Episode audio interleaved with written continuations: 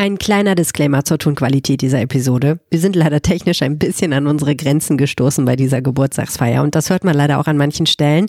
Wir hoffen, ihr könnt damit leben. Danke für euer Verständnis.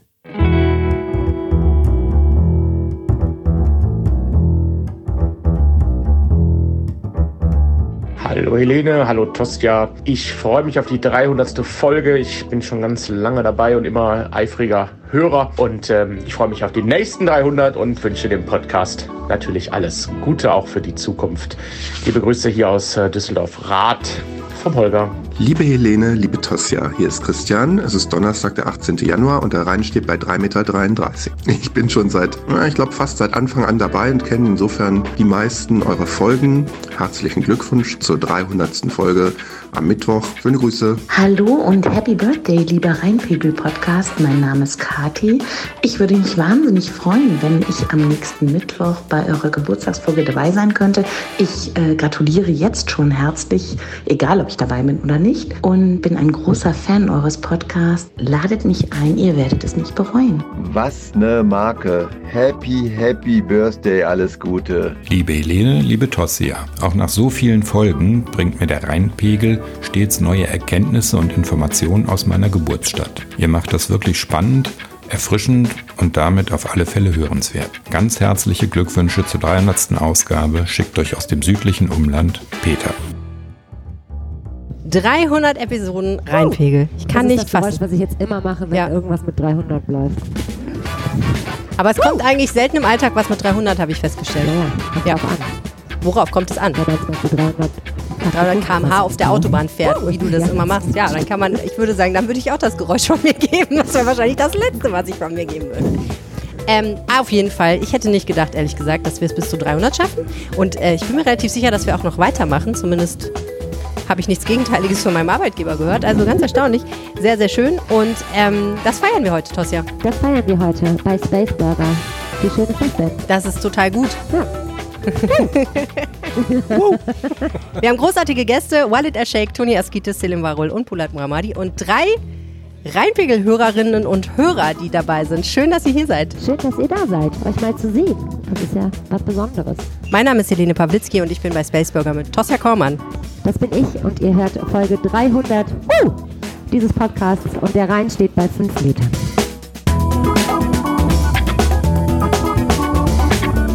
Rheinpegel. Der RP-Podcast für alle, die Düsseldorf lieben. Herzlich willkommen. Wir machen immer alles gleichzeitig. Ja, alles. Auch menstruieren. Das ist eine andere Folge, Helene. Ich stelle fest, diese Episode ist sehr schnell abgeglitten in Gefilde, von denen ich nicht gedacht hätte, dass wir sie betreten. Aber das ist ja oft so bei uns. Eigentlich geht es hier in diesem Podcast ja um Düsseldorf, um diese wunderbare Stadt und über die wollen wir heute auch sprechen.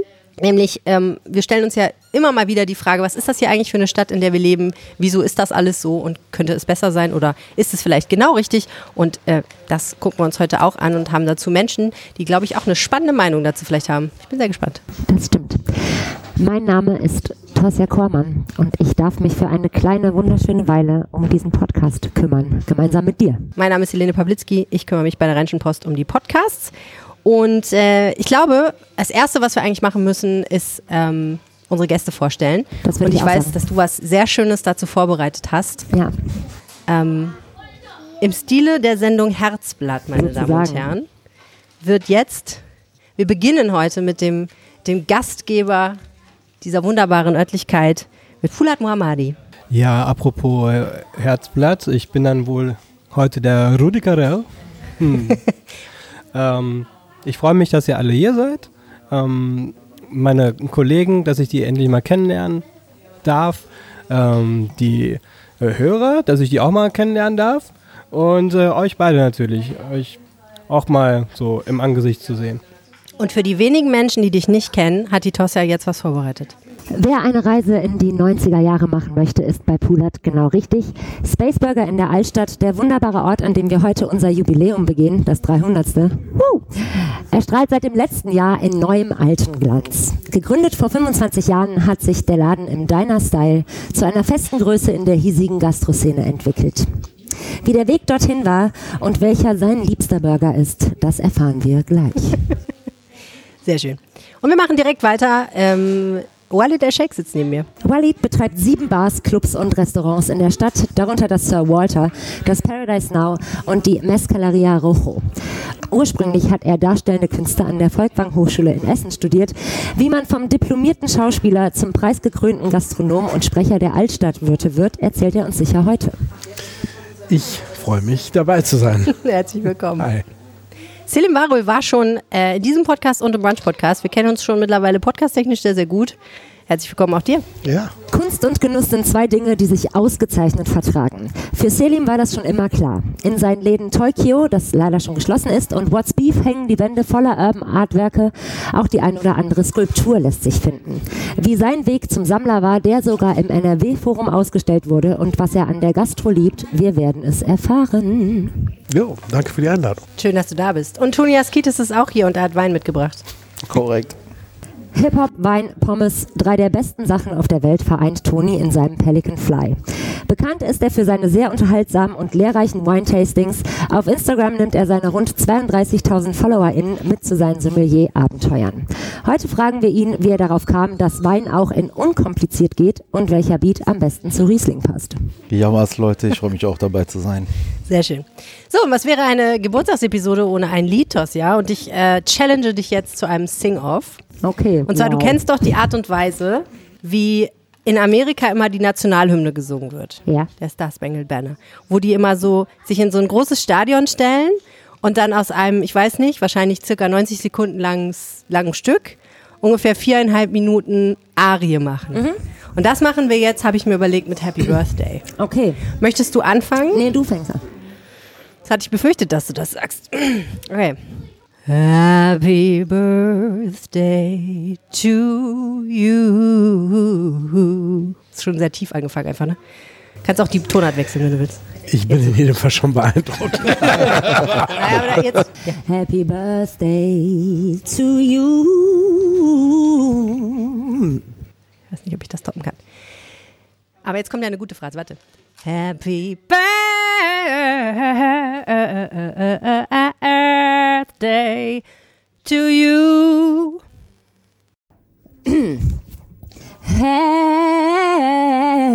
Happy Birthday to you. You.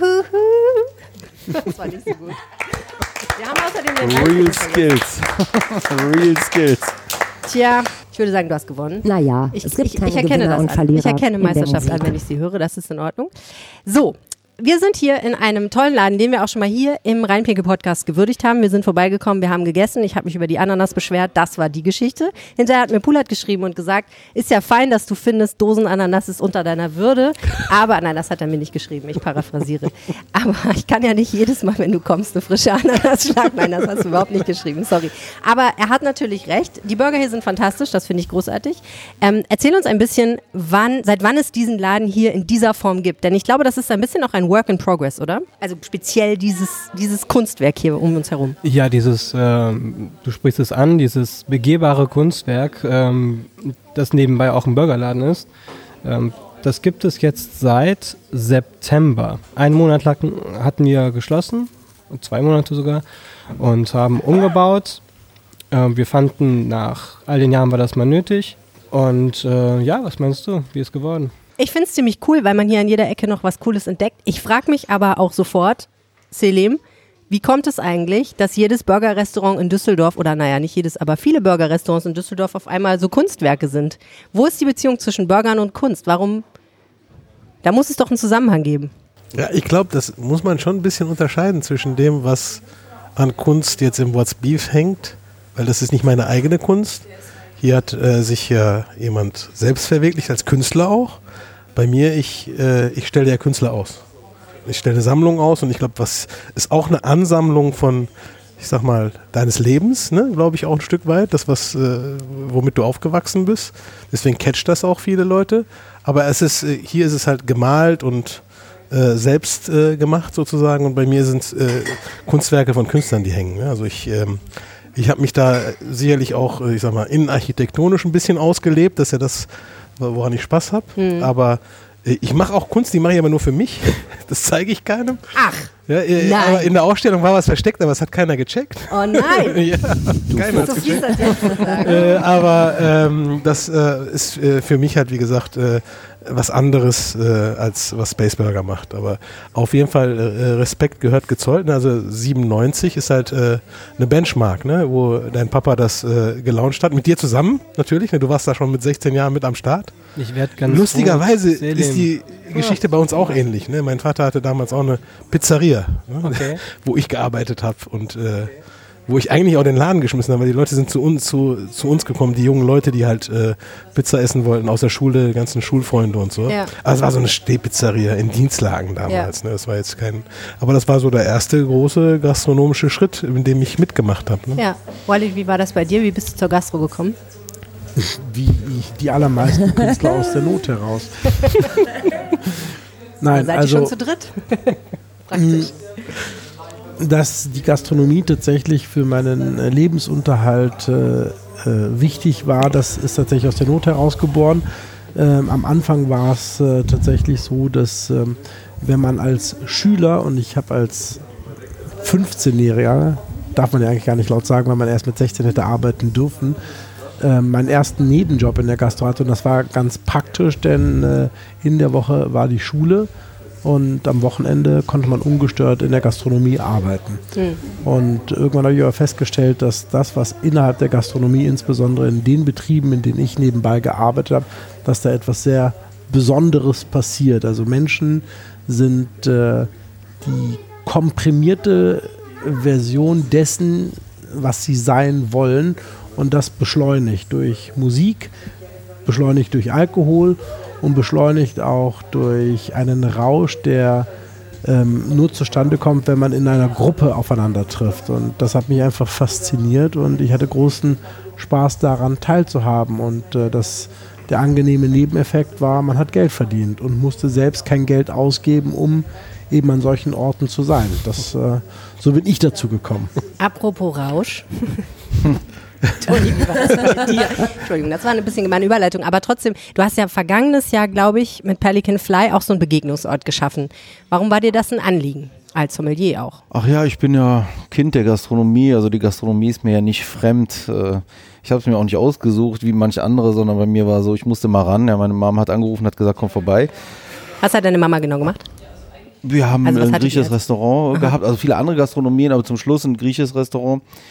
Und das war schon ein Restaurant, keine Taverne mehr. So bin ich überhaupt zum Wein gekommen, aber wie es halt als Kind des Südens ist, ja, die, meine Mutter hat angerufen äh, und sagte, kannst du bitte mithelfen?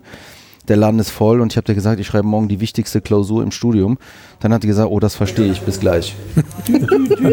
so.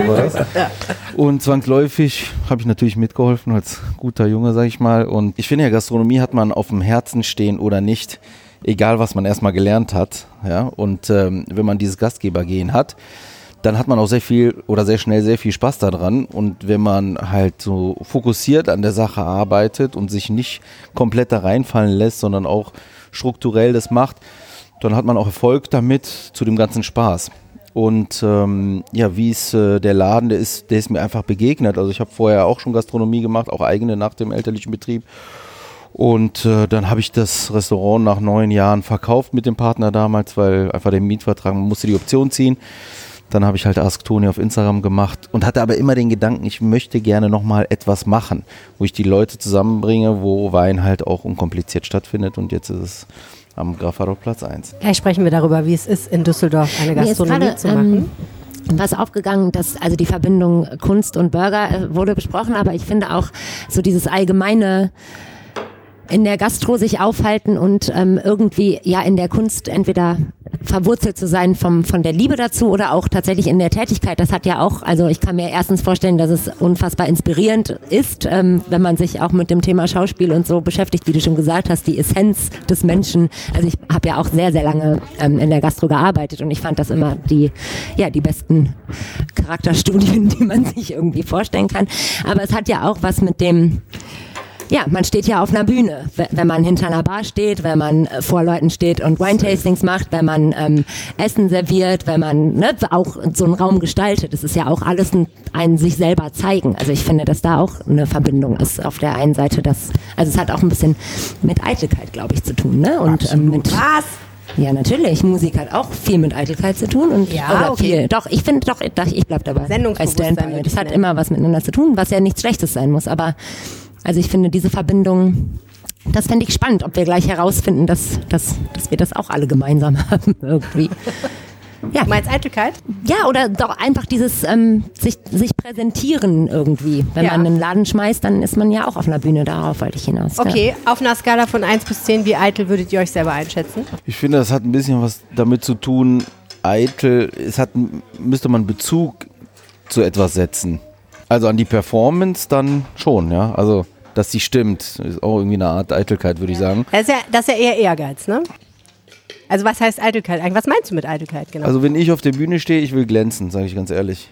Dass die Leute dich geil ja. finden? Ja, und ich Ja. will Mehrwert liefern, weil sonst. Ja, das also, ist nicht eitel, finde ich, einen Mehrwert liefern. Ja, vielleicht- Aussehen wird es nicht sein. Vielleicht habe ich es ein wenig, ähm, ein wenig äh, hart gewordet. Ich meine einfach nur, es hat ja schon auch beides was damit zu tun, Ja. sich zu präsentieren und im Mittelpunkt zu stehen. Ja. Irgendwie. Äh, genau. Mit, Und sagen wir mal so was super Extrovertiertem vielleicht? vielleicht, genau. Und Okay. Es gibt ja auch diese Verbindung. Also du hast Schauspiel studiert, so, oder Ja. darstellende Künste ist, genau, also das also, hat ja. äh, um die Eitelkeit in der Schauspielerei auf den Punkt zu bringen. Eitelkeit kann man es nur dann nennen, wenn zwei Personen gleichzeitig auf der Bühne stehen und der eine ähm, die, die Rampensau ist Mhm. und sich in den Vordergrund des anderen spielt. Das Miteinander stimmt Mhm. dann nicht, sondern ähm, der Egoismus treibt einen dann an die Rampe und man posaunt es raus.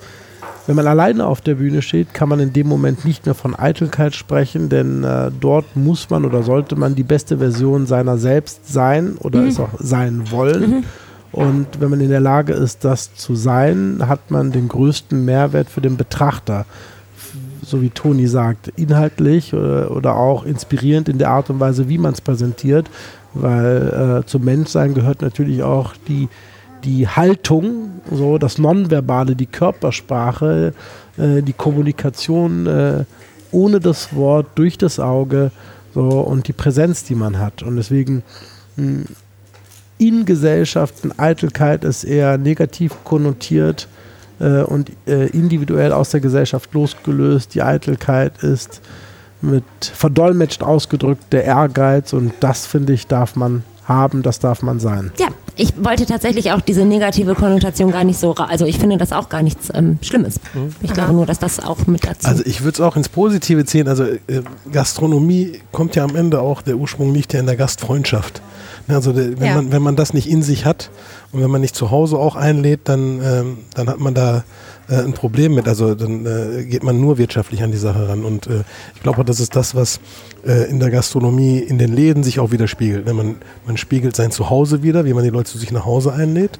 Und wenn man das äh, macht, äh, richtig macht, dann fühlen die Leute sich auch wohl. Ne? Also es ist, am Ende geht es darum, dass jeder Gast wie ein Freund behandelt wird. Ja. Ne? Und dann kommt er auch wieder. Und das muss ich wirklich sagen. Also ich mache ja jetzt seit einer Weile auch für die Rheinische Post diesen Genuss-Podcast, den Brunch-Podcast und habe da sehr viel mit Gastronomen zu tun. Und ich finde es ganz erstaunlich, groß der Unterschied ist, ob du zu jemandem gehst, der ein Gastronom ist und ein Interview mit dem machst, wie der mit dir umgeht, als Mensch, der da einfach reinkommt, oder irgendjemandem anders. Die Art und Weise, wie dir ähm, auf eine offensive, aber niemals aufdringliche Weise angeboten wird, damit du dich wohlfühlst, das finde ich ganz bemerkenswert. Das können viele Gastronomen ganz, ganz, ganz, ganz besonders gut. Das finde ich ganz toll. Jetzt sind die Burger da und ähm, ich glaube, da beißen wir mal kurz rein und in der Zwischenzeit machen wir hier im Podcast eine kleine Pause, in der vielleicht auch das läuft, was diesen Podcast möglich macht, nämlich ein bisschen Werbung.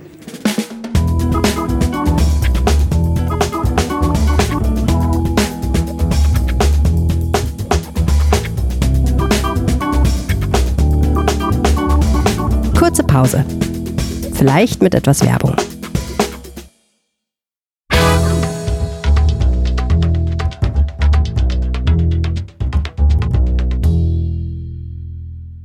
Und wir sind zurück. We back. Ähm, und wir haben Burger gegessen, meine Damen und Herren. Es war großartig. Und äh, Pulat hatte hier, also wir haben alle ziemliche normale, flache, kleine, leckere Burger gegessen. Du hast dir aber etwas bestellt, Das war ungefähr zweieinhalb Meter hoch und sehr grün. Was ist das gewesen? Das war ein Hulk. Aha. Ja. So heißt Ähm, der. Nein, der heißt nicht so. Der heißt ähm, Soraya. Und ähm, ich habe den einfach mal so bestellt, weil, weil kein anderer sich einen abgefahrenen Burger bei uns bestellt hat. Und unsere Spezialität sind halt einfach abgefahrene Burger. Was ist auf dem Hulk Ähm, drauf? Moment, das müssen wir einmal. Soraya. Was ist auf der Soraya drauf? Auf der Soraya ist jede Menge drauf. ja, wie bräuchte ich die Karte, um dir das vorzulesen? Es ist, Aber du hast es doch gerade gegessen. Du hast doch nur eine vage Erinnerung wahrscheinlich daran. ja, soll ich das vorlesen?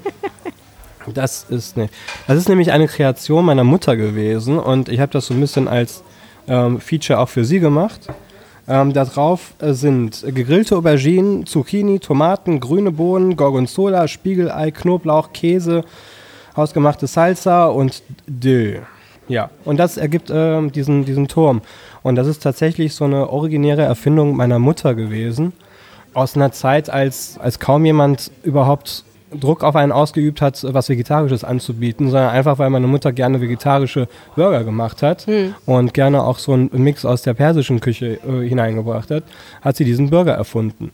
Und ähm, ich glaube, der steht heutzutage immer noch irgendwie für sich und ähm, ich kann es auch nur Leuten empfehlen, den äh, öfters mal zu essen. Das ist ein kleiner Geheimtipp aus der Karte. Okay. Das ähm, wäre was, was mich interessiert, ob ihr, also habt ihr sicher alle in euren äh, Läden, Bars, ähm, Gastronomien, ähm, ja, ob ihr eigene Favorites habt, die ihr, also wenn ihr selber mal bei euch einkehrt sozusagen, die ihr dann konsumiert oder die ihr ganz besonders mögt, auf die ihr ganz besonders stolz seid, die so eine Geschichte haben wie ähm, der Soraya Burger. Äh, natürlich, ich komme jetzt als, als, als Bürger von der, von der anderen Seite der Stadt. Ne? Wir sind ja weit genug voneinander entfernt. Also was, was ich bei uns zurzeit esse, ich hatte früher immer, ich bin ein Purist eigentlich, esse ich meinen Burger immer nur Brot und Fleisch und Butter. Ne? Und ähm, ne? es geht eigentlich nur darum ne, beim Burger. Aber in äh, so seit einem knapp anderthalb Jahren ist äh, eigentlich das Einzige, was ich esse, der Smash Burger. Mhm. Also das ist etwas, was äh, einfach äh, auch wieder ein ziemlicher Hype war die letzten, die, im letzten Jahr. Und ähm, es ist einfach nochmal, es lebt von den, von der, von dem Aromen, ne, von Mhm. den Röstaromen, weil es einfach wirklich platt gedrückt wird und äh, karamellisiert und es ist eigentlich, wenn man es runterbricht, ist es, äh, ohne Werbung für die Großen zu machen, ist so ein kleiner Cheeseburger, ne? Mhm. der aber halt qualitativ hochwertig, ne? Ja. mit dem eigenen Brötchen, das man selber backt, mit äh, Fleisch, das halt nachhaltig ist und das heißt nachhaltig, äh, also gutes Fleisch. Ne? Fleisch ist eigentlich nie nachhaltig, leider. Aber ähm, äh, bei, bei mir ist es gerade, also bei Beef ist gerade der Smash, ne? würde ich jedem empfehlen. Da gehen wir jetzt auch demnächst hin und machen noch einen, der, ich sag mal, mehr ins Budget passt der jungen Leute, weil das ist, preislich sind wir schon auch wirklich am, äh, am Limit angekommen. Ne? Das merkt man schon, dass ähm, die 12 Prozent, die jetzt gekommen sind, Mhm. äh, auch bei dem Kunden natürlich angekommen ist. Die und, 12 ähm, Prozent Mehrwertsteuer. ja, die Erhöhung. Ne? Die also, Erhöhung, also, also back to back to reality Rückkehr zu eigentlich. 19%. Ja, aber es ist ja eingepreist gewesen in den Preisen vorher. Ne? Also das, es ist am Ende war es eine Erhöhung. Ja. Und es ist ja nicht nur das erhöht worden, es ist ja Energiekosten, Wareneinsatz, alles, Miete, alles ist ja Personal, explodiert, ne? explodiert geradezu. Und ähm, da muss ich schon sagen, also wenn ein Kunde auch heute kommt und sagt, äh, äh, zu teuer oder ne, äh, irgendeine Bewertung gibt, der Laden ist zu teuer, dann sage ich, was ist zu teuer? Meine Mhm. Kosten? Also es, äh, es spiegelt sich einfach wieder. Ne? Und es gibt ganz klare Regeln, nach denen man berechnet, Wareneinsatz, ne? Facility-Kosten, Personal. Und äh, wenn das steigt, muss man das weitergeben. Ne? Ja. Sonst, sonst macht man dicht. Wie doll merkt ihr diesen Preisdruck im Moment in Düsseldorf? Natürlich sind, äh, merken wir die gestiegenen Preise, die wir natürlich nicht alle auch umgelegt haben. Ähm, was wir aber merken, ist, äh, dass tatsächlich eine gewisse Zurückhaltung beim Gast vorherrscht. Ähm, dort, wo er sonst dreimal äh, die Woche ausgegangen ist, geht er vielleicht nur noch einmal die Woche aus. Das eine Mal gibt er vielleicht mehr aus als sonst die drei Male, aber unterm Strich halt bedeutet das weniger Umsatz. So. Äh, Und dabei haben die Düsseldorfer ja schon den Ruf eigentlich, dass sie gerne ausgehen und da auch nicht drauf gucken, oder? Ja, der, die Düsseldorfer, äh, also der Teil der Düsseldorfer, die diesen Ruf auch, äh, wie soll ich sagen, Zementieren.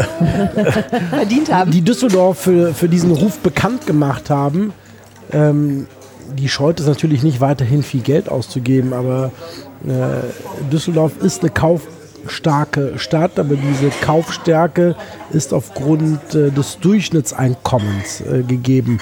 Ähm, es ist nicht so, dass jeder Düsseldorfer tatsächlich über so viel Geld verfügt. Ähm, und Düsseldorf ist ja auch keine günstige Stadt, dass er, dass er ungebremst weitermachen Ja. kann. Ähm, Ja, was wir merken ist, dass die Menschen dadurch aber noch ein bisschen bewusster geworden sind in ihrem Konsumverhalten. Mit anderen Worten, wenn man es schafft, gewisse Qualitäten zu kommunizieren, ähm, dass, man, äh, dass man damit die Leute hält oder vielleicht doch nochmal das, das, den einen Besuch ähm, rauskitzelt. Also insofern, äh, es fordert den Gastronomen, ähm, sich dem nicht hinzugeben, sondern sich auf seine Stärken zu besinnen und äh, damit dem Gast weiterhin eine gute Zeit äh, zu verschaffen. Ja. Unterdessen, das äh, sehr Entschuldige, wenn ich- ich- vor. ja. Verzeihung, ich wollte dir nicht ins Alles gut, ich wollte nur sagen, unterdessen auf dem Schoß von Toni Askitis wird gerade ein, ein Wein dekantiert. Deswegen waren wir alle ein bisschen abgelenkt. Sorry, Tosja. Ja, ich habe ich hab mich schon dran gewöhnt. Das geht hier schon seit ein paar Minuten. Ich hab, kann nicht mehr. Ja, ich wollte nur darauf hinaus, dass ich mir das äh, sehr herausfordernd vorstelle, das auch immer wieder ja mit so zu fühlen sozusagen, ne? was wie gerade die Stimmung ist, ob es irgendwie Zeit ist, ja was zu verändern, also ob man, wie du schon sagst, also diese Qualität zu kommunizieren, das ist ja auch eine Kunst an sich und dann Die vielleicht Kunst ja. eines erfolgreichen Gastronomen meiner Meinung nach ist es, äh, ein Bedürfnis in einer Gesellschaft zu schaffen, von dem die Gesellschaft nicht wusste, dass dieses Bedürfnis existiert. In Zeiten wie diesen ist es allerdings so, dass die Gegenwart ähm, sich wie so ein, so ein schwerer Sack auf äh, die Freiheit der persönlichen Bedürfnisse der Gesellschaft legt und somit man als Gastronom oder als Unternehmer viel größere Herausforderungen meist oder es viel schwieriger ist, diese Bedürfnisse im Menschen zu erzeugen, weil die Realität einfach so sehr lastet. Ja. Und jetzt geht es darum, um den Menschen von dieser Realität zu befreien. Das heißt, in dieser schweren Zeit trotzdem ähm, genug Inspiration in den Mikrokosmen, die wir schaffen, zu erzeugen. Umso, also man muss spezieller werden. Ja. Und wenn man spezieller ist, ist die Fallhöhe für den Gast von, also von der Realität in die Illusion, die wir schaffen, eine umso größere und dadurch schafft er es wieder besser mit der Realität umzugehen. Also wenn es einfach da draußen ist, ist es einfacher für uns, neue Bedürfnisse zu schaffen. Ist es schwer da draußen, ist es auch schwerer für uns, gegen diese Realität anzukämpfen, weil wir wollen Orte der guten Zeit haben und nicht die Realität in ihrer, in ihrer Komplexität und in ihrer Härte in unseren Läden stattfinden lassen. Das ist äh, eigentlich gar nicht so komplex, auch wenn es sich kompliziert anhört. Ja. Aber ich denke, Und es ist ein schmaler Grad, oder? Auch wieder eine Verbindung zu Kunst und, äh, und Ja, das Kultur, stimmt. finde ich. Und Aber da, also auch das ist ja ein total schmaler Grad, weil du ja, also Realitätsflucht hat ja seine Berechtigung, aber in der Kunst zumindest ist das ja nicht nur. Also es geht ja nicht nur darum, dass du ins Theater gehst, dich berieseln lässt und dann rausgehst und denkst, ach schade, es regnet immer noch, sondern das will ja zum Beispiel ganz oft was, ne? Und Gastronomie will das nicht unbedingt. Also Gastronomie will ja keinen Schmerz zeigen oder keine Schwierigkeiten oder irgendwie der Realität den Spiegel vorhalten, außer es macht Spaß quasi. Also dann schon. Es gibt so ein Konzept gerade, ein neues Konzept in, in, äh, in Österreich oder der Schweiz, die halt äh, Probleme machen, ne? die die Leute einfach scheiße behandeln. Ne? Die Leute kommen dann so Masochisten. Ne? Wow. Äh, Aber das haben wir in ist auch, auch ein paar Läden. ja, die, die, die, Das die, die ins Alter kommen, ne? meistens die, die ins Alter kommen. Konzept, ne? genau. Aber äh, ich glaube, was, äh, was wichtig ist, einfach wirklich das Erlebnis am Ende. Ne? Wenn die Leute, die wollen abschalten, die wollen einfach, Ja. äh, ne? auch wenn es nur eine halbe Stunde, eine Stunde ist, einfach woanders sein. Am Ende kommt die Rechnung, ne? spätestens erstmal wieder wach. Und äh, ich glaube, was wichtig ist, ist einfach, dass man den Leut, die Leute aus diesem Alltag einmal rauszehrt. Und das wird immer wichtiger. Es wird Mhm. immer wichtiger, nicht nur das Getränk, äh, das Essen äh, äh, zu bieten, sondern äh, dass die Leute einfach äh, etwas mitnehmen und dann kommen sie auch wieder. Ne? Also das äh, Essen ist, ist, ist mittlerweile wirklich, ne? also diese, äh, auch dieses ganze Liefern. Ne? Man kann keine gute Laune liefern. Man kann auch äh, in, in den seltensten Fällen ein gutes Essen nach Hause liefern. Das, das funktioniert einfach nicht, qualitativ nicht. Ne? Und ich glaube, ähm, hm? ja, mit dem Erlebnis, das ist es eigentlich. Die Verbindung, Und das ist auch die die, Leute. Ä- Analogie so ein bisschen vielleicht zu der Kunst. Das ist ja, wenn man da steht, ja, und der Gastgeber in dem Moment ist, ist das ja auch das Parkett. Und dann gilt da auch, Show must go on. Um das nicht zu zerstören, um dass es ein Erlebnis nach wie vor bleibt und die Leute quasi dann ähm, nicht mehr nur noch rechnen, was hat jetzt die Pommes, was hat der Burger gekostet, sondern was habe ich für diese Zeit denn jetzt quasi bezahlt und habe ich da einen Nutzen draus. Mhm. Ja. Also ganz banal, ne? Zum Beispiel, es kommt jemand, der isst bei dir und der sagt, er hat Geburtstag. Dass für den gesungen wird, dass der einen Gratis-Shake bekommt und das Personal anfängt zu singen und äh, äh, Happy Birthday to you äh, als Musik aufgelegt wird. Das ist so banal, wirklich ganz altes Ding. Aber das wirkt. Die Leute nehmen das mit. Die sagen, ey, wie geil ist das denn? Jetzt hat hier einer für mich gesungen. Die Leute, die ich gar nicht kenne. Ne? Meistens auch mit Migrationshintergrund. Die singen krumm und schief, aber es kommt super geil an. Das ist ein Vibe im Land. Alle singen auf einmal mit. Ja, Selim. Äh, das ist ein ganz kleines äh, Detail, aber das spielt eine große Rolle. Und natürlich, wie nett, wie positiv geht das Personal auf die Leute zu. Das nehmen die immer mehr mit. Also schlecht gelauntes Personal ist der absolute Killer. Ja. Ähm, das hat mich an eine Geschichte erinnert. Und zwar hatte ich einen Mitbewohner früher als Student, der hat beim Hardrock Café in Köln gearbeitet. Und die mussten sich um eine spezielle Uhrzeit, da wurde irgendwie die Glocke geklingelt und dann mussten sie auf die Tische und tanzen. Mhm. Ja, Mhm. und das mussten die jedes Mal machen. Und äh, man kennt das ja auch von, vom Hooters oder was weiß ich, diese amerikanischen Konzepte, die halt eben an ähm, Erlebnisgastronomie betreiben. Das können die Amerikaner natürlich noch viel besser als, äh, als hier. Aber ich, ich sehe das halt auch genauso wie ihr. Zwar nicht so extrem metaphysisch. Ja, für mich, ähm, ich habe mir immer gedacht, ähm, der Laden soll einfach so sein, wie ich ihn gerne selbst erleben möchte. Ähm, der Laden soll der Laden sein, für den ich mich persönlich immer entscheiden würde, hinzugehen. Darum sieht dieser Laden ja auch so aus, wie er ist. Und das war's eigentlich. Das ist das einzige Rezept für mich. Jetzt müssen wir mal zum Wein kommen. Ja. Ja. Du hast da akrobatische Dinge Hab ich gemacht. mich aufgedrängt. ne? Das, das, das Und ist jetzt ein hast du Portwein. was, ja, was, was ist das, was du da einfüllst? Auf jeden Fall, das ist, Toni? nicht, das ist in die Richtung Süße, glaube ich, gekippt, ne? so wie der riecht. Ist der, haut der voll rein. Sprich mit uns. Der ist süß, der haut rein, oder? So, erstmal Jammers. Ja, Alle Mast. kommen in die Runde. Das schönste Geräusch. Ja. Genau, in die Sagst Runde habe du ich uns gar mal, nicht, was wir sorry. machen sollen? Ey. Ich fühle mich ein bisschen... Ich hab kann euch genau sagen, was ihr, was ihr machen. Ihr solltet den Wein verkosten und nicht nur trinken. Und wie verkostet man es? Man schwenkt das Glas erstmal und wer das nicht so kann im Free Flow, legt sich das Glas auf den Tisch, fasst es wie ein Stift an, malt Kreise, Kreise, Kreise, Kreise, Kreise, Kreise noch schneller, so dass die Flüssigkeit innen drin in Schwanken kommt, so dass mehr Luft an den Wein kommt, der Oxidationsprozess quasi beschleunigt wird und dadurch mehr Luft in den Wein kommt, die Aromen werden frei. Und dann probiert man, guckt, dass man vorm Runterschlucken jeden Teil der Zunge berührt. Am besten den Mundraum und dann erst runterschluckt. Ja. Wow. Ich habe eine kleine Auswahl mitgemacht, einfach so was, weil ich dachte, wir machen was zu den Burgern. Jetzt haben wir eben die Burger gesnackt, gab nichts zu trinken. Und zwar ist es äh, ein Rest, süßer Riesling, so würde ich das sagen, eine Auslese. Klassische Auslese, die was reifer ist. 76. Ein besonderes Jahr. Ähm, ich bin bei eben zu mir in den Weinkeller gegangen, habe gedacht, was würde dazu passen. Ich dachte, als Sommelier ohne Wein ankommen wäre blöd, ja. Hätte ich noch Ärger bekommen. Du hast ja gar keinen Wein mit, das ist schon oft passiert, deswegen. Podcast vor allem. Nehme ich doch mal einen 300 Jahre alten Wein mit. Nö, das ist ja. 300. So alt ist er nicht. Aber ist jetzt trinkreif, ja. Wenn man die sich jetzt vorstellt, wenn man jetzt nicht unbedingt die Farbe sehen würde, die jetzt mittlerweile etwas dunkler ist, dann ähm, würde man nicht meinen, dass der Wein bald 50 Jahre alt ist. Sondern der schmeckt noch sehr jugendlich und frisch und dann sieht man, dass er eigentlich die Zeit gebraucht hat, dass er weggelegt worden ist, in natürlich guten Konditionen, also in einem sehr feuchten und kühlen Weinkeller, damit er sich so präsentiert. Und das sind für mich Weine, die einfach äh, berührend sind und die kommen halt mit wenig Alkohol aus. Die haben nur sieben oder siebeneinhalb Prozent Alkohol. Und ihr habt äh, viel über Kunst und äh, Gastronomie gesprochen. Für mich ist ja berührt Wein wie Kunst und Musik. Das meine ich vollen Ernst. Es gibt auch ein Format, das heißt Musik im Glas von mir. Weil so vielfältig wie Musik, so vielfältig ist das Weingame auch. Und man schädelt ja nicht mit Wein. Also klar, wir trinken irgendwann mal viel und dann hat man auch einen Sitz, muss man ehrlich zu sich selber sein, aber man macht es ja, um Essen zu begleiten oder das Erlebnis zu haben. Und äh, genauso ist es die Frage, ich kann die immer schwer beantworten, was ist der beste Wein, deswegen schleppe ich immer mehr an. Ähm, das ist so die Frage, als würde ich die Frage euch stellen, was ist der beste Song? Und meistens gibt es nicht nur einen, sondern es ist so vielfältig, dass du eine Playlist hast, wenn du die vergisst, ein, zwei Jahre und die poppt wieder auf, dann sagst du, oh, das ist die beste Playlist, die ich je in meinem Leben gemacht habe. Und deswegen, äh, ja, das Wein ist genau dasselbe. Es bringt dich an, also mich auf jeden Fall, an Orte zurück, ja, äh, bringt Erinnerungen hervor. Und äh, es ist eine Mutsache. Und heute passt das, finde ich, sehr gut. und morgen vielleicht nicht, aber ja. Wie hat dieser Wein seinen Weg zu dir gefunden? Ich äh, werde mittlerweile angerufen und, und die Leute sagen, ich bin hier in einem Keller an der Mosel. Toni, du musst dir das angucken, das ist der Oberknaller.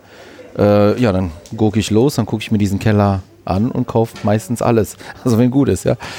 Und dann äh, sind da so ein paar Schätzchen dabei. Manchmal ist Rosinenpicking, ja. Dann sage ich das, das, das, das und das. Manche andere sagen, ey Bro, geh mir nicht auf wohin. Kauf alles oder lass es liegen.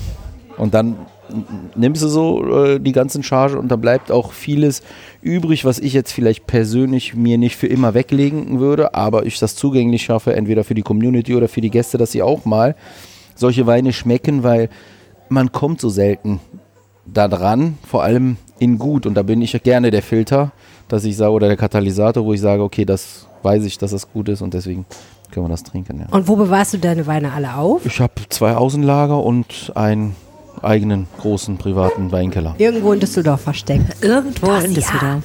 Ja, und in Neuss auch. da, und in da, guck mal. Können vielleicht zur 400. Episode eine Schnitzeljagd. Können wir machen. Schließen wir uns da ein und machen alleine.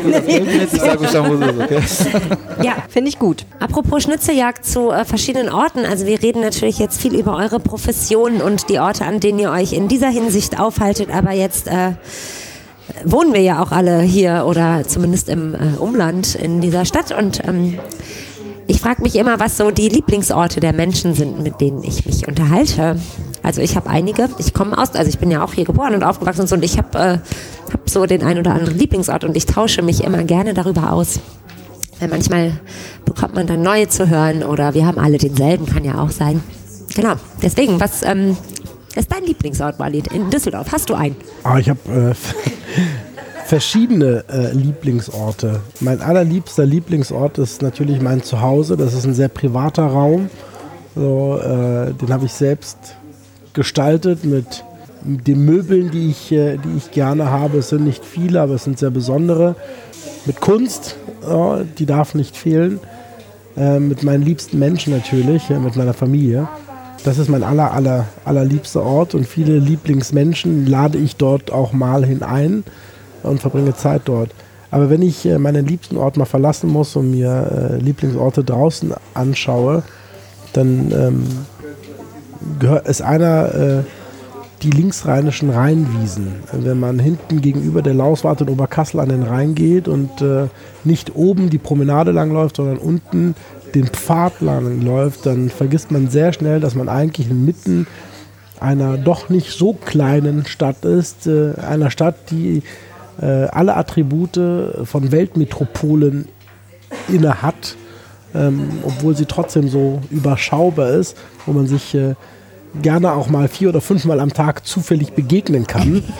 So, und ähm, das finde ich immer sehr beeindruckend, denn es ist wie so ein kleines Wurmloch in die Natur.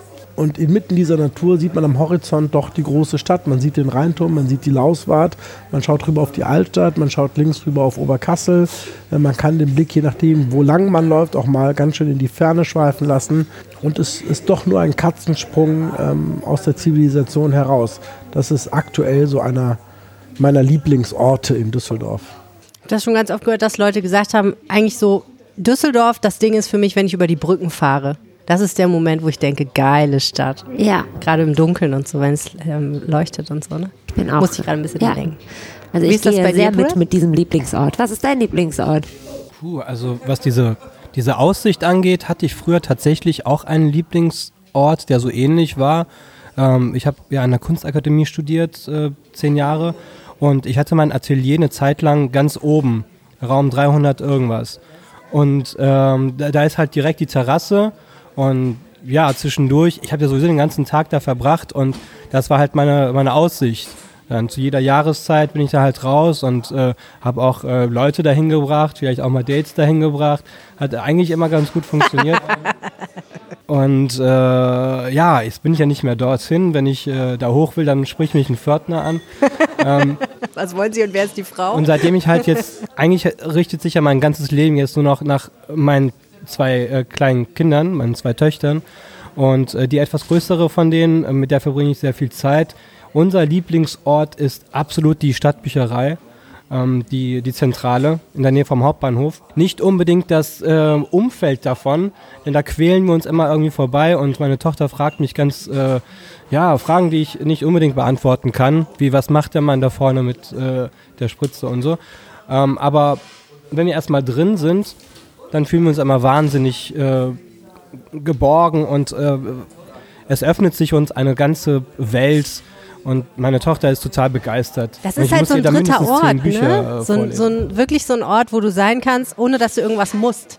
Du musst nichts konsumieren, du kannst, aber du musst nicht. ja, das Café dort ist auch Café super. ist auch super, aber ne, du kannst halt einfach da hingehen und da erstmal so sein. Das finde ich halt so cool daran. Du kannst Zeitung lesen, du kannst ein Buch, Buch lesen, kannst es ausleihen. Du musst es aber nicht. Du musst noch nicht mal eine Karte haben, um da zu sein. Das finde ich wirklich bemerkenswert. Das gibt es ja auch so in Düsseldorf nicht so oft tatsächlich, dass du gar nichts musst. So. Äh, auch wenn es viele Orte gibt, die das so ein bisschen versprechen tatsächlich. Finde ich auch einen sehr schönen Ort. Hast du einen Lieblingsort, Toni? Also ich muss wirklich sagen, Düsseldorf ist äh, absolut mein Lieblingsort. Ich habe auch Lieblingsorte, aber ich bin ja auch viel am Reisen und man merkt immer am Herzen, wo man zu Hause ist. Und deswegen sage ich immer, ich bin Düsseldorfer Grieche und das meine ich auch wirklich so. Also ich durfte auch Griechenland oder die Stadt, wo mein Vater herkommt, auch als Zuhause wahrnehmen dürfen, weil ich als kleines Kind halt jede Ferien da verbracht habe. Aber ich merke immer, wenn ich in Düsseldorf ankomme, dann fühlt man das am Herzen, man ist zu Hause. Und äh, was ich sehr schätze, ist, wir haben eine sehr kompakte Stadt, relativ kompakt. Also ich fahre am liebsten mit dem Bike äh, überall hin, wenn es geht. Und äh, wir haben eine unheimlich Gastrodichte äh, auf Top-Niveau, man kann es nicht anders sagen. Ja. Und äh, kommt schnell überall hin. Und wenn du mich jetzt wirklich konkret nach einem Lieblingsort fragst, ähm, das ist natürlich naturgebunden, weil wir in der City ja viel Beton haben. Meine Kiddies waren alle im Waldkindergarten in Rath oben im Wald. Cool. Und ich ertappe uns dabei, dass wenn wir jetzt, vor allem wenn ich mit meinen Kids allein unterwegs sind und wir wollen irgendwie so ein bisschen Action, zum Beispiel jetzt Schlitten fahren, dann ist ganz klar für alle, wo wir hinfahren, nämlich da, wo der Kindergarten noch ist, aber natürlich nicht aufhat, wenn wir dann später da sind. Und dann gucken wir da entlang oder fahren mit den Fahrrädern hin. Äh, wird mir gerade in dem Moment ehrlich gesagt so ein bisschen bewusst, äh, ja genau, dass es dann irgendwie doch uns alle noch geprägt hat und wir alle so dahin noch pilgern so ein bisschen. Das ist auch ganz nice. Ja, sehr schön. Und früher war auch mein Lieblingsplatz Stadtbücherei, aber eher weil Skateboarding hinten, hinterm Bahnhof viel stattgefunden hatte. Das war für mich die, einer der besten Spots, den wir in Düsseldorf hatten. Mhm. Deswegen war ich auch viel natürlich da. Ja, du siehst es nicht nur eins. Ja, und du? Hast du einen Lieblingsort, Selim? Ja, ich, ich habe natürlich sehr viele Orte. Äh, ist bei vielen so, aber bei mir wirklich ein sehr stark, jetzt seit äh, zwei Jahren auch äh, das eigene Zuhause, wo wir angekommen sind mit der Familie, ne? also ähnlich wie bei Walid. Äh, ich bin auch gerne mal beim Walid. also bei Leuten zu Hause privat, das ist, das ist natürlich, äh, das ist eigentlich das Beste. Ne? Also Ja. bei Leuten privat zu Hause zu sein, wo man weiß, das sind auch Menschen, die in ihrer Mitte stehen, die angekommen sind, die äh, ihre Höhle gefunden haben. Und äh, draußen ist es so, also gastronomisch jetzt mal alle unsere eigenen Gastronomie mal ausgenommen. Ne? Also äh, ich bin immer noch ein großer Fan vom Olior. Das ist so für mich so ein Place, das erste Restaurant, was ich in Düsseldorf besucht habe äh, äh, vor äh, über 20 Jahren. Ne, Ich bin ja ich bin ein Wahl-Düsseldorfer und ähm, künstlerisch äh, würde ich dann noch dazu noch packen, äh, auf jeden Fall äh, den neuen Kunstpalast. Also das muss ich ganz ehrlich sagen, das ist ähm, ein Stück New York in Düsseldorf, ne? ein Stück Met. Ähm, ich bin halt auch ein riesen New York-Fan ne? und äh, ich äh, fühle mich da, habe ich mich zuletzt so richtig in Düsseldorf wohlgefühlt. Ne? Also auch mal eine kleine Empfehlung, ein bisschen Werbung Ja. für den Kunstbetrieb. Also Was ist dein Lieblingsstück im Kunstpalast im Moment? Im in der ständigen Ausstellung? In der ständigen Ausstellung, also es Also gibt sehr Sammlung? viel, aber äh, eins meiner Lieblingsstücke in dieser Ausstellung war noch nicht mal Kunst, sondern äh, ein, äh, ein Relikt, äh, was man so gar nicht erkennt an der Wand, aus äh, äh, von Eames, von Charles Eames. Ähm, man denkt sofort an diesen Lounge Chair und es ist aber eine, eine Schiene für ein gebrochenes Bein. Ne, und ähm, so äh, schön kann äh, äh, Mhm. Design sein. Ne? Ist das denn dabei, ich meine, ist es denn bei den, bei den Möbeln mit? Genau, Also, das kommt irgendwann in den Designbereich. das ist mir gar nicht aufgefallen. Ja. Ich hatte das Glück, dass der Felix uns durchgeführt hat. Ah, okay. Ich gebe dir die gleiche Führung mal gerne. Ja, das Witzige daran ist ja, dass, dass offensichtlich ähm, die damit, also das Verfahren, was Eames ja benutzt hat, wenn ich das richtig wiedergebe, ne, ähm, war ja, dass sie angefangen haben, Holz auf bestimmte Weise formen zu können, was vorher gar nicht möglich war. Und dadurch konnte er überhaupt solche Designs machen. Und das sieht man an dieser Schiene gut. Und die US Army fand das so genial, dass sie dann ganz viele davon gekauft hat. Ähm, das heißt, es hat auch wirklich ein einen Nutzen für ganz, ganz, ganz viele Menschen gehabt. Äh, Und das ist natürlich toll, wo sich Design und, und, und sowas irgendwie treffen. Und da sind wir schon wieder beim Thema, was wir am Anfang hatten eigentlich, ne, mit der Gastronomie. Kurze Pause. Vielleicht mit etwas Werbung.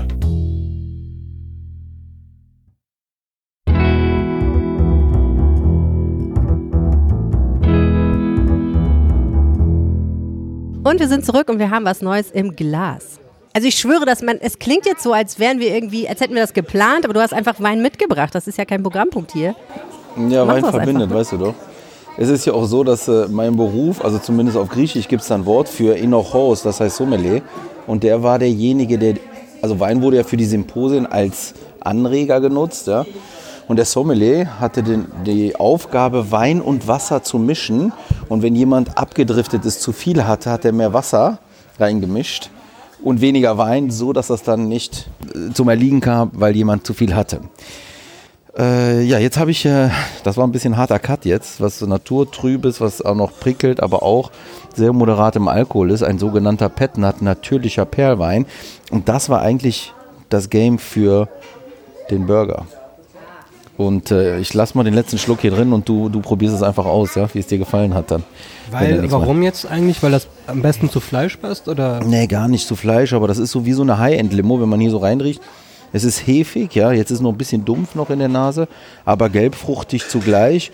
Und wenn man reinschmeckt, dann merkt man eine leichte Kohlensäure. Ist aber ein trockener Wein auf jeden Fall. Hat so eine leichte animierende Bitterkeit.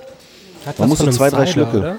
Hat das ein, Wegen der Hefigkeit auf jeden Fall. Holt viel Biertrinker an, ist aber ein absolutes Naturprodukt. Also wenn man davon ein Glas zu viel hatte, kassiert man auf jeden Fall kein, äh, keine Quitte? Quittung. Was sagst du? Ja, Quitte. So gelbfruchtig generell. Ja. Quitte passt aber sehr gut. Schmeckt super. Neue Brustzeit für dich, Bro.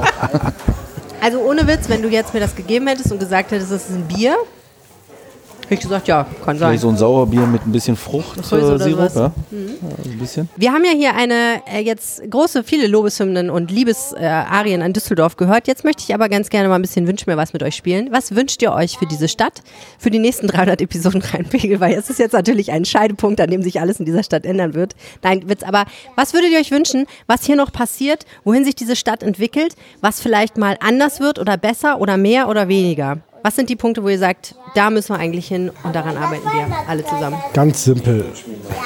Wenn man, äh, wenn man, wenn man im Ausland ist und äh, zurück nach Hause fliegt in der Regel, ähm, dann freut man sich sehr auf zu Hause, bis auf diese zwei, manchmal drei Stunden Aufenthalt am Flughafen, wenn man gelandet ist. Ich, ich finde, Düsseldorf kann so viel und hat auch diesen Flughafen.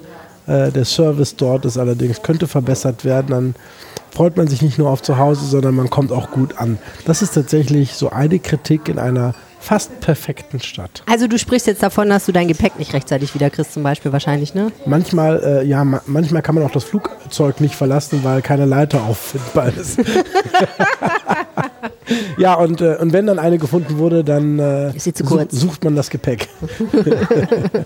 Ja, das ist schon bitter, ne? Ähm, da hatten Ja. wir echt äh, lange mit zu tun und das scheint auch nicht so richtig äh, loszutun. Aber immerhin, es wird jetzt eine neue U-Bahn-Strecke gebaut, also du kommst noch leichter weg, wenn du endlich dein Gepäck Ja, hast. und äh, man muss auch dazu sagen, äh, ähm, die Sicherheitskontrollen, das hat sich ja auch schon sehr verbessert. So, es ist immer noch nicht da, wo es sein sollte, aber man kommt wesentlich schneller durch als noch vor einem Jahr. Aber dieser kontinuierliche Verbesserungsprozess, der könnte in der Beziehung noch beschleunigt werden und dann freut man sich auch wieder in Düsseldorf zu landen.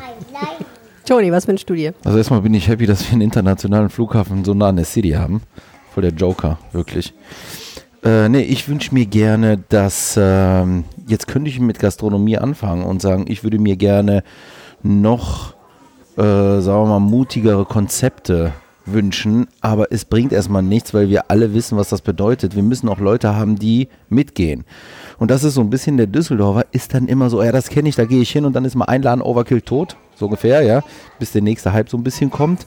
Und die, die wirklich einen guten Job machen, die haben auch eine Performance durch die Bank. Aber ich war jetzt äh, mit meiner Family in Kopenhagen zum Beispiel und da habe ich gemerkt, wie die Gastrokonzepte einfach angenommen werden und die Leute möchten das erleben.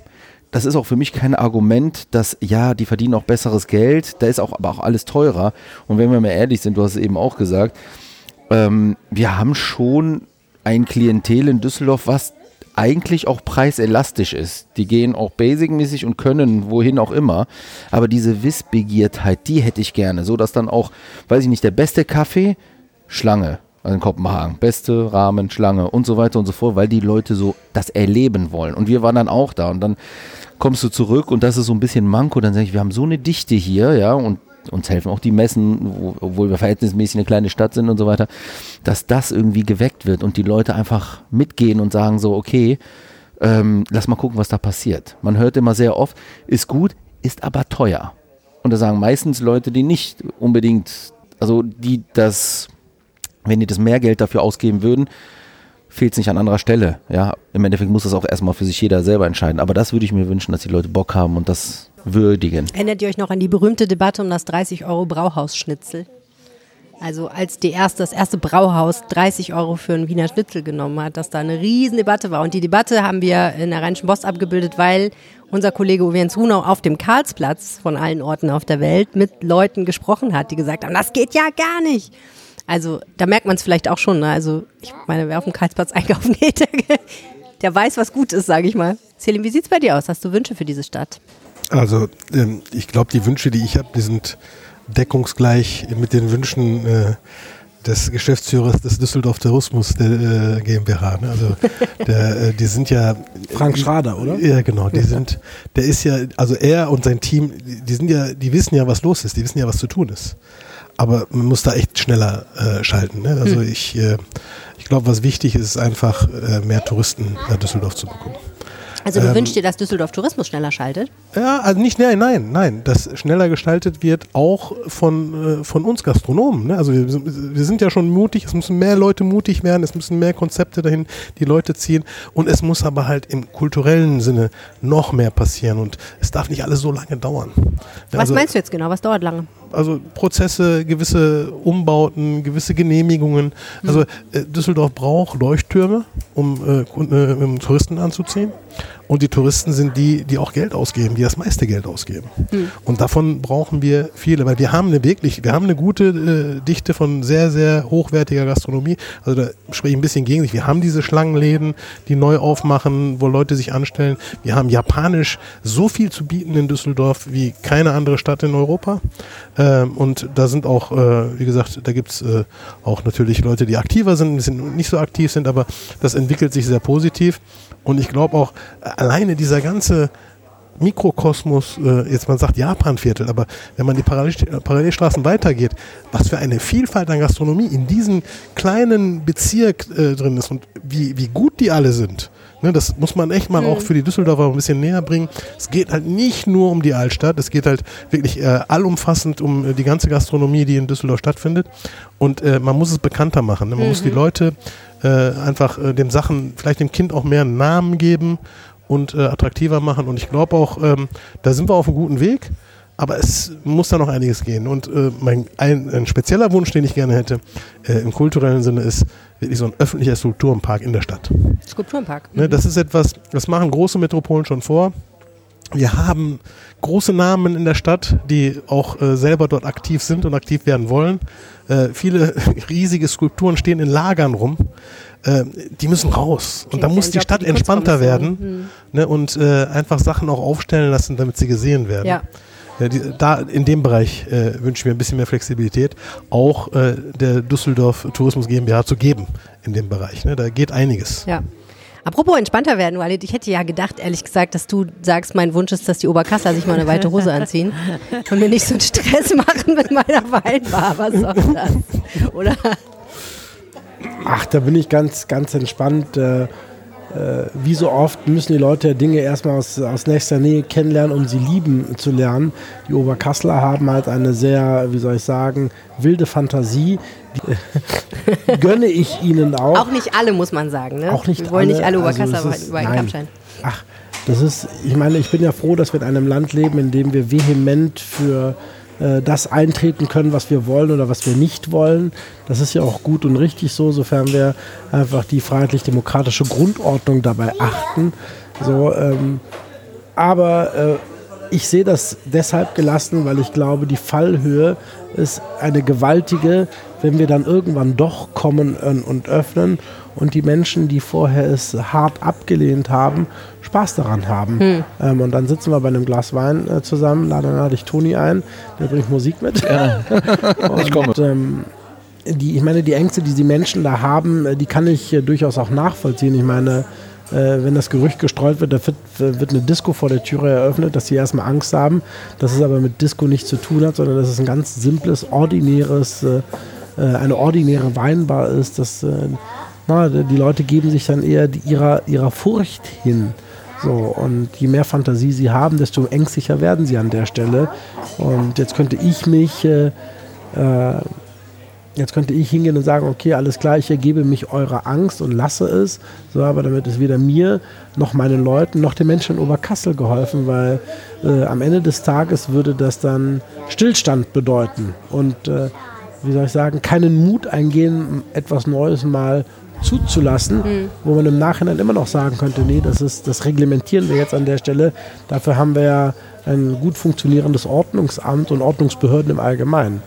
So, deswegen, ich, ich sehe es gelassen, weil jede Wut in mir würde auch ein bisschen Kreativität in mir töten und das möchte ich einfach nicht zulassen. Ich bewundere diesen Zen. Ich bewundere diesen Zen, sage ich. Diesen Zen, ja, der, äh, der Walid hat den Zen. Ja. Ähm, also ich kann mich eigentlich auch nur meinen Kollegen anschließen, außer mit der Infrastruktur, da habe ich kein Problem mit. Aber ich würde mir tatsächlich mehr individuelle ähm, Gastronomie, aber auch ähm, Einzelhandelsläden wünschen, mehr kleinere Boutiquen, mehr inhabergeführtere Sachen. Aber ähm, wenn man jetzt die äh, Touristen ähm, locken will, sind die meisten Straßen, wo sich die äh, Touristen rumtreiben, absolut unbezahlbar. Hm. Da können ja quasi nur ähm, riesige ähm, Brands und ähm, Konzerne ihre Läden eröffnen hm. und dadurch äh, geben sich diese Innenstädte, die überall gleich aussehen. Und ich wünsch, würde mir wünschen, dass es in Düsseldorf ein bisschen anders mhm. laufen würde. Da muss ich mal kurz einhaken. Es gibt ja Pläne für die Königsallee, oder ich, es gab sie zumindest. Jetzt ist das ja alles ein bisschen fraglich geworden mit diesen ganzen Immobilienpleiten. Aber ähm, der Calatrava Boulevard wäre ja was, was auf der Königsallee nochmal eine neue Location für Gastronomie schafft. Wie schaut ihr da drauf? Sagt ihr, yo, das braucht es unbedingt? Oder äh, ja, fein für andere Leute, aber hat mit uns nicht so viel zu tun. Die Reppegater-Immobilie, die äh, pleite gegangen ist. Mhm. Also, ich muss sagen, Calatrava ist ein außerordentlicher Architekt. Das, was er äh, weltweit so äh, umsetzt, das ist schon ziemlich beeindruckend. Und dieser Calatrava Boulevard, wie er dann ursprünglich da geplant war, ist schon ein ziemlich beeindruckendes architektonisches Kunstwerk, das dort gebaut werden könnte, wenn sich denn jetzt wenn es denn ausreichend äh, die Sterne in einer glücklichen Konstellation ja, stehen. wenn es ausreichend Investoren gibt, die da jetzt einsteigen und ja. das quasi aus der Insolvenz heraus retten. Ähm, die Gastronomie, die sich dort abbildet, das hängt natürlich auch ganz davon von der Wirtschaftlichkeit ab. Wie viel Miete muss verlangt werden, damit sich das ökonomisch für den Immobilienbetreiber lohnt? Und in Abhängigkeit von dem, was ein Wirt aufbringen muss, um dort äh, Gastronomie zu betreiben, muss natürlich auch das äh, Programm sein. Und äh, es ist vielleicht nicht, wäre vielleicht nicht meine erste Wahl, dorthin zu gehen. Ähm, also zumindest nicht jeden Tag, aber vielleicht mal im halben Jahr oder sowas, wenn es besonders ist und wenn es individuell ist. Deswegen, es hat die Möglichkeit, Raum zu schaffen, der besonders ist in Düsseldorf und damit wird die Düsseldorfer gastronomische Landschaft bunter ähm, und es wird wahrscheinlich sehr viele Leute geben, die äh, sehr viel Sinn, denen sehr Sinn danach steht, viel Geld für eine hohe Qualität und für einen besonderen Ort auszugeben. So, ähm, es muss eben, man darf Dinge nicht planen außerhalb des Bezugssystems, in dem sie sich befinden. Also jedem, der dort Gastronomie macht, muss sich bewusst sein, was, wie Düsseldorf funktioniert, welche Kaufkraft Düsseldorf hat, welche Bereitschaft mhm. sie auch hat, also die Gesellschaft in Düsseldorf, so einen äh, neu entstehenden Ort so hoch zu frequentieren, dass er sich im ganzen Jahr lohnt. Ja, so, das erinnert mich ein bisschen an die Diskussion, die wir über Hotels geführt haben, ne? als immer noch eins und noch eins und noch eins entstanden ist und man irgendwann gefragt hat, okay, ja, zu Messezeiten brauchen wir wahnsinnig viele Betten, aber brauchen wir die eigentlich immer und ist es wirklich sinnvoll, das ja, alles so zu bauen? Wenn Tourismus wieder angekurbelt wird, so, dann ist gut, dass wir die haben. Ne? hier zu den äh, Projekten oder Gastronomieflächen, die geschaffen werden. Also müsste man eigentlich die Immobilienentwickler äh, müssten, und das habe ich ein bisschen den Eindruck gehabt, ähm, dass sie da irgendwo gelandet sind, dass die Gastro Flächen eine, in der Mixkalkulation eigentlich stattfinden müssen, so dass man sagen kann, okay, äh, was gibt Schlimmeres für ein, für ein Ladenlokal? Das Schlimmste wäre Fluktuation, damit killt so jedes, jedes Ladenlokal.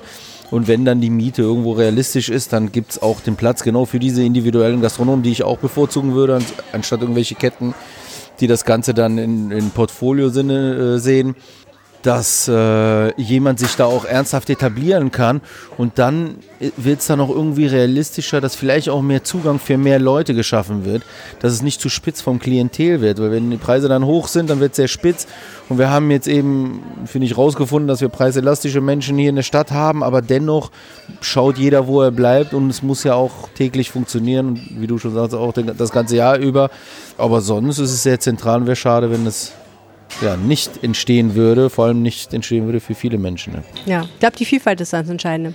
Was wünschst du dir für Düsseldorf, Tosja? Ach, was wünsche ich mir nicht für Düsseldorf? Nein, ich. Ähm, Mehr Wein. Mehr Wein, genau. Ja, ich. Äh, ich wünsche mir auch tatsächlich, dass, dass manche Sachen ein, ein wenig schneller gehen, ähm, gar nicht aus einer schaffenden Perspektive hin, sondern ja, ich, ich sehe auch manchmal Dinge, von denen ich, oder ja, anders möchte ich das sagen, nicht schneller gehen, sondern weitergehen oder noch äh, ausgeschöpft werden äh, wie sie vielleicht noch ausgeschöpft werden könnten. Kulturelles Angebot, solche Dinge. Also da ein bisschen mehr ja. Ja Flexibilität vielleicht und ein bisschen mehr Raum für äh, Zwischentöne. Ja, Zwischentöne finde ich wichtig, Vielfalt finde ich wichtig und ich wünsche mir, dass Düsseldorf weiter so eine sehr klare Kante gegen rechts zeigt das und ähm, da so deutlich ist. Ähm, ich habe eine Karte gesehen, in der die Demonstrationen nach dieser Story über diese schreckliche AfD-Veranstaltung in Potsdam, die angekündigt sind, äh, aufgemalt waren und habe erst gedacht, hä, wieso ist Düsseldorf da nicht drauf? Antwort, weil Düsseldorf am 27. gegen ähm, rechte Strömungen demonstriert. Da gehen wir natürlich alle hin, ne?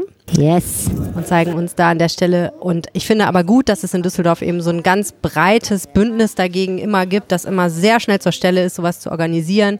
Es soll ja auch einen Rat der Religionen demnächst dann doch geben. Das war ja ein Projekt, was irgendwie mit der Corona-Krise so ein bisschen äh, eingeschlafen ist. Aber ich glaube, auch das ist etwas, wo sich die, wo sich die Religionsgemeinschaften alle zusammenschließen und ich glaube auch an solchen Stellen dann total wichtig sind, um ja zivilgesellschaftlich und auch nochmal fernab von der Politik an solchen Stellen Positionen zu beziehen. Und das finde ich immer wichtig, dass dann da alle mitmachen, egal was es ist. Ähm, dass, dass da ein gemeinsamer Konsens entsteht, dass wir als Zivilgesellschaft so bestimmte Sachen einfach nicht tolerieren können. Und dazu gehört Extremismus jeglicher Form. Ja. Und damit endet diese wunderbare Geburtstagsfeier, glaube ich. Und wir sehen uns alle am Sonntag. wir sehen uns alle am Samstag, genau. Wenn ihr den Podcast hört, dann ist die Demonstration vielleicht schon vorbei. Wir freuen uns, dass ihr zugehört habt. Vielen, vielen Dank. Vielen Dank. Äh, mein Name ist Helene Pawlitzki. Mein Name ist Tosja Kormann. Bis nächstes Woche. Bis zum nächsten Mal. Tschüss. Ciao, Leute. Ciao. Ciao. Jetzt kommt das Wochenendwetter für Düsseldorf. Vom Wetterstruxi. Der zwischenzeitliche Wintereinbruch ist vorbei. Der Winter hat sich auch allgemein zurückgezogen und bleibt auch erstmal fern. Grüße euch damit ganz herzlich zum Wochenendwetter. Naja, es gibt relativ viel zu besprechen tatsächlich, auch wenn jetzt nicht so wahnsinnig viel im Wetter passiert, aber wenn man so auf die kleinen Details guckt, dann wird man schon ein bisschen was finden und vor allem wird es relativ interessant dann, was dann im Februar passieren wird. Auch da machen wir heute schon mal einen kurzen Ausblick. Am Freitag überquert uns eine Kaltfront, die wird so voraussichtlich zum späten Mittag reinkommen. Es gibt dann gerade an der Kaltfront auch mal kräftigeren Regen und vor allem der Wind frischt vorübergehend mal auf. An der Kaltfront selbst wird es dann Sturmböen oder stürmische Böen bis 70 Kilometer pro Stunde geben. Der Wind bleibt über den gesamten Tag dann lebhaft, aber nicht mehr ganz so stürmisch. Zum Nachmittag reißen die Wolken auf und die Sonne kommt heraus. Das Ganze dann bei vor der Kaltfront bis zu 11 Grad, nach der Kaltfront gehen die Temperaturen auf 8 Grad zurück. Und der Sonnenuntergang ähm, besorgt dann halt eben, ja, dass die Temperaturen dann weiter runtergehen und die Tiefstwerte liegen dann bei 1 Grad. Der Samstag bringt uns relativ viel Sonne, da wird es nur wenige vereinzelte Wolkenfelder geben und die Temperaturen steigen auf maximal 6 Grad an. Der Sonntag bringt uns weiterhin viel Sonne, am Nachmittag gesellen sich dann häufiger dichtere Wolken dazu. Das Ganze bei 2 bis maximal 9 Grad. Und dann wollten wir schon mal auf den Februar gucken und siehe da, der Februar bringt uns zumindest nach den aktuellen Prognosen wieder deutlich mehr Regen, bis zum Monatswechsel bleibt es weitestgehend trocken, abgesehen vom Freitag. Ansonsten gibt es relativ viel Regen. Da sind dann teilweise auch Modelle dabei oder wenn man die gesamten Modelle zum Beispiel des europäischen Wettermodells zusammenfasst, dann wird es so gemittelt jeden Tag so rund vier bis fünf Liter pro Quadratmeter an Regen geben, was schon relativ ordentlich ist. Und die Temperaturen gehen dann aus diesem, ja, schon fast früh frühlingshaften Niveau, also so an die 10 Grad Höchsttemperaturen wieder runter, so dass wir dann bis in etwa dem zweiten Februarwochenende vielleicht auch wieder von Frost sprechen könnten. Und ja, liebe Karnevalisten, wir könnten eventuell wieder von Frost sprechen, ist aber alles noch sehr weit weg. Deswegen müssen wir uns das dann auch in den kommenden äh, Wochen nochmal genauer angucken. Und der Wind, naja, der frischt dann halt zum Monatswechsel wieder auf, soll dann aber auch, wenn die Temperaturen zurückgehen, auch ebenfalls wieder zurückgehen. Könnte nochmal einzelne stürmische Tage geben, aber es soll wohl erstmal mild und vor allem auch regnerisch weitergehen. In diesem Sinne wünsche ich euch ein schönes Wochenende und wir hören uns dann nächste Woche wieder zum Wochenendwetter. Bis dann, ciao, ciao. Mehr Düsseldorf-Wetter gibt es im Wetterstruxi-Blog. jensstrux.blog.